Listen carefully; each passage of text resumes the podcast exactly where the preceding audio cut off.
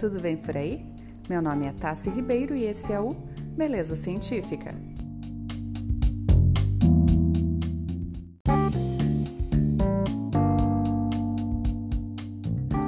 Para quem não sabe, sou estudante do quinto período de biomedicina. E essa semana eu comentei lá no Instagram sobre um artigo que eu escrevi e queria apresentar. E como houve interesse, eu estou aqui gravando esse episódio para vocês. E aí, você sabe o que é alopecia androgenética?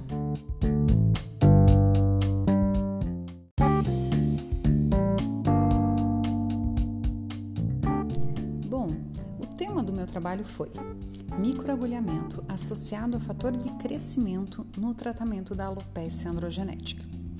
A alopecia androgenética, ou AAG, para ficar mais fácil, é conhecida como a calvície comum e é identificada pela perda progressiva dos cabelos. Eu quis abordar o tema, pois, mesmo não trazendo consequências à saúde, é, tem uma influência direta na qualidade de vida do indivíduo, né? Porque nós, seres humanos, supervalorizamos os cabelos, sendo que a sua importância ela vai além do âmbito estético. Em algumas religiões e povos, o cabelo ele é símbolo de força, de poder. E a calvície ela causa um impacto profundo nas pessoas afetadas, sendo que geralmente as mulheres elas tendem a sofrer mais, né? Já que o cabelo é um atributo sensual na figura feminina também. Uh, porém, é uma patologia que acom é, acomete na maioria das vezes os homens e com frequência muito menor as mulheres, devido à causa ter relação ao hormônio testosterona, além da genética, é claro.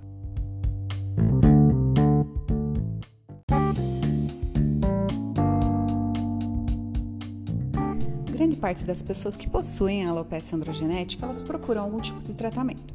Porém, são poucos os recursos terapêuticos que se encontram disponíveis para o tratamento da doença.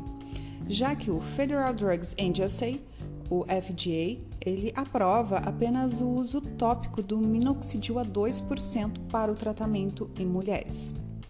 Então, a escassez de tratamentos e a, rele a relevância psicossocial né, dessa patologia justificaram a minha busca por é, saber mais sobre é, tratamentos alternativos. Mas antes de eu falar da alopecia em si e de seus tratamentos, né, é, a gente precisa conhecer um pouquinho sobre o ciclo capilar. Em condições normais, a produção do cabelo em cada um dos folículos, né, ele acontece de maneira cíclica em três fases. A primeira é a anágena, que é a fase de crescimento. A segunda, a catágena, que é a fase de transição, também conhecida como involução, e a terceira a telógena, que é a fase de repouso. Em um couro cabeludo normal, a fase anágena vai durar de 2 a 7 anos, a catágena, duas semanas, e a telógena, mais ou menos 3 meses. Só que na alopécia ocorre o encurtamento da fase anágena. Como consequência, os pelos eles vão ficando mais finos, mais finos até não nascerem mais.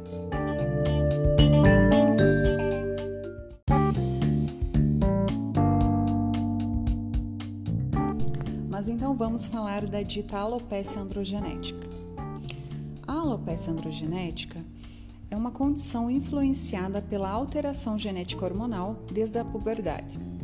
Diferentemente da calvície masculina, nas mulheres não há formação de áreas de calvície típica.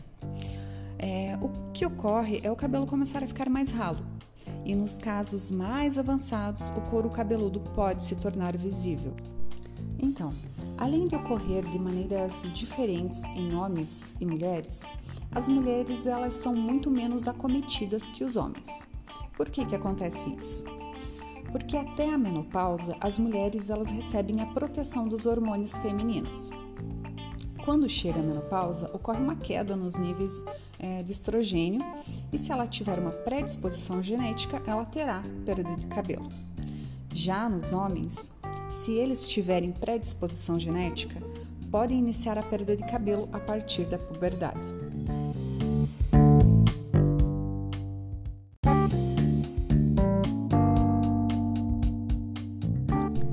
Então, agora que já sabemos o que é a alopécia, Uh, existe tratamento para essa doença? Então, durante a pesquisa, eu selecionei 15 artigos para leitura. Após essa leitura, selecionei 5, tanto em português quanto em inglês.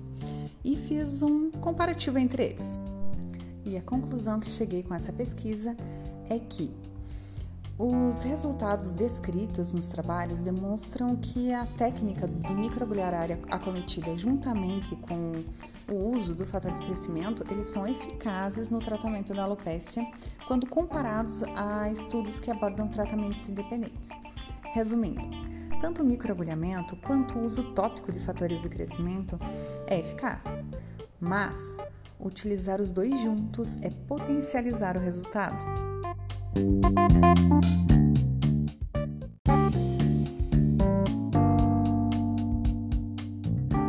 Tá, mas você deve estar se perguntando o que, que é esse fator de crescimento, o que, que é esse microagulhamento.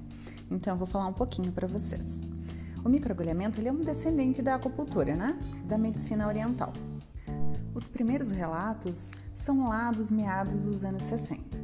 Mas a partir dos anos 2000, o microagulhamento ele se tornou conhecido no mundo todo. Utilizado então no tratamento de cicatrizes, estrias, rugas, celulites, rejuvenescimento facial e também alopécias. Porém, foi há pouco tempo que o microagulhamento ele foi incluído entre as terapias para a alopecia androgenética.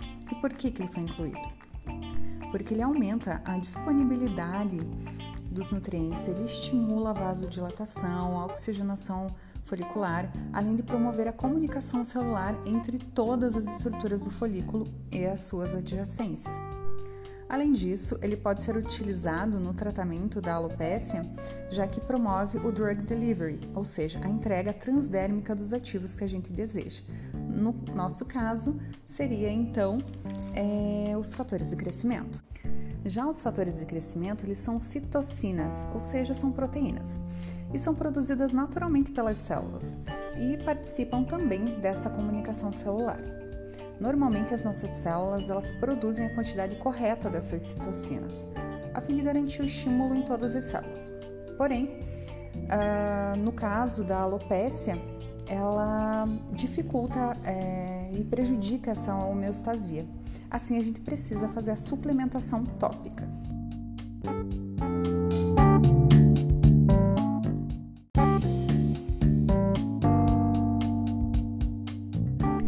Eu já trabalho há algum tempo com microagulhamento associado a fator de crescimento para barbas e sobrancelhas, aqui na Belezaria. Então, eu conheço de perto o poder desses dois juntos. Então, se quiserem saber mais, é só me mandar a dúvida lá no meu Instagram, que é @tassi_carina, ou no Instagram da Belezaria, que é @belezariatassi_ribeiro. Por hoje era isso. Eu espero muito que vocês tenham gostado. Espero que estejam logo todos vacinados e até o próximo episódio.